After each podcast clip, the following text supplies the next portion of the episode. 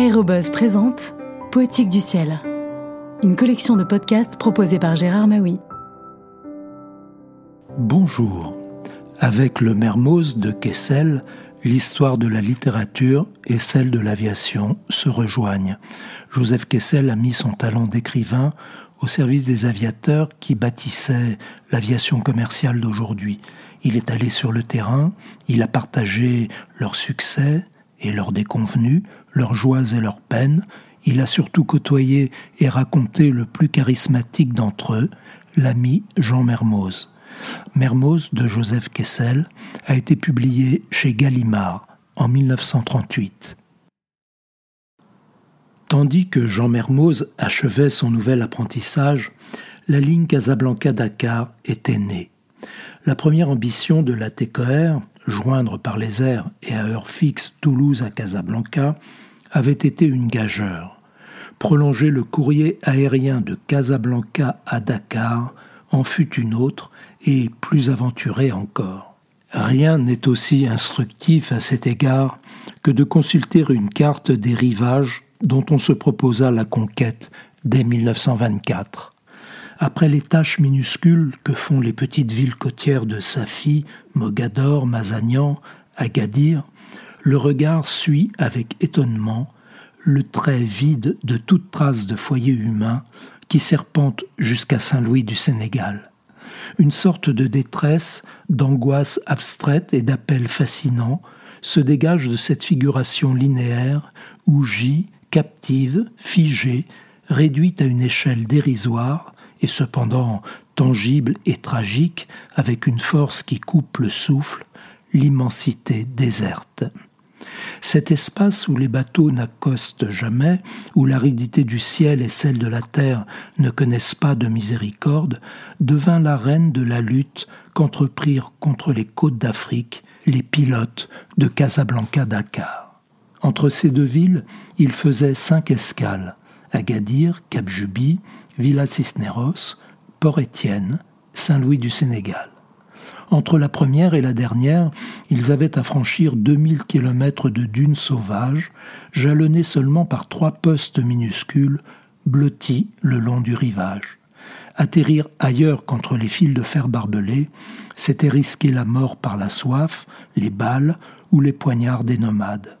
Ces solitudes, où l'on ne voyait jamais un feu de campement, étaient parcourues en effet par des nomades aux voiles bleus, errants et guerriers éternels. Leurs bandes les plus féroces, les plus indomptables, avaient choisi pour refuge le Sahara espagnol, le Rio de Oro, où personne ne leur donnait la chasse et au-dessus duquel passait obligatoirement le vol des hommes, du courrier. Pour mettre en défaut les machines volantes, il y avait de nombreux ennemis. La brume épaisse et visqueuse qui montait des vagues surchauffées, les cyclones à quoi rien ne résistait, le vent de sable dont on ne parlait qu'avec effroi. Mais leur plus sûr facteur de défaite, c'était en eux-mêmes que les appareils les portaient. Contre la température torride, la vapeur traîtresse de l'océan, la tornade sableuse, le désert sans point de repère, ni d'atterrissage, ni abri humain, la compagnie La donna à ses pilotes les mêmes avions que ceux dont l'usage en Espagne avait déjà été un défi. En Espagne, où quelles que fussent les difficultés du sol et du climat, la route était toute semée de villes, de villages, de populations prêtes à porter secours aux aviateurs dans l'embarras, tandis que, sur Casablanca-Dakar, avion du modèle de guerre Breguet 14, fatigué, essoufflé, usé par des années de dure campagne. Et dans la carlingue toujours ouverte, toujours pas de TSF, et toujours un seul moteur, et revu mille fois, retapé, raptassé, comptant plus d'heures de vol que son constructeur n'eût osé l'espérer dans ses rêves les plus délirants. La panne était chronique, la salade de bielle, l'avarie de la pompe à huile, de la pompe à eau, les ruptures de Villebrequin, les pilotes en parlaient comme d'événements naturels, quotidiens, inévitables. Les problèmes que posaient pour les mécaniques délicates la chaleur et le sable n'étaient même pas abordés.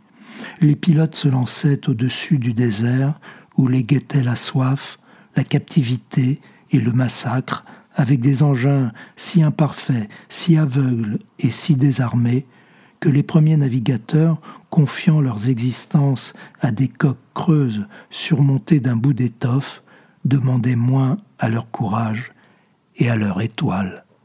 Mais par leur défi même à la nature et au bon sens, par leur caractère d'âpreté, de risque, de chance et d'aventure, par l'exigence qu'elles imposaient de vertus encore inemployées, d'une entraide qui sans cesse engageait l'existence, ces conditions de vol tirèrent des hommes qui eurent le cran de les accepter une force spirituelle dont ils ne soupçonnaient même pas qu'ils portassent en eux le germe.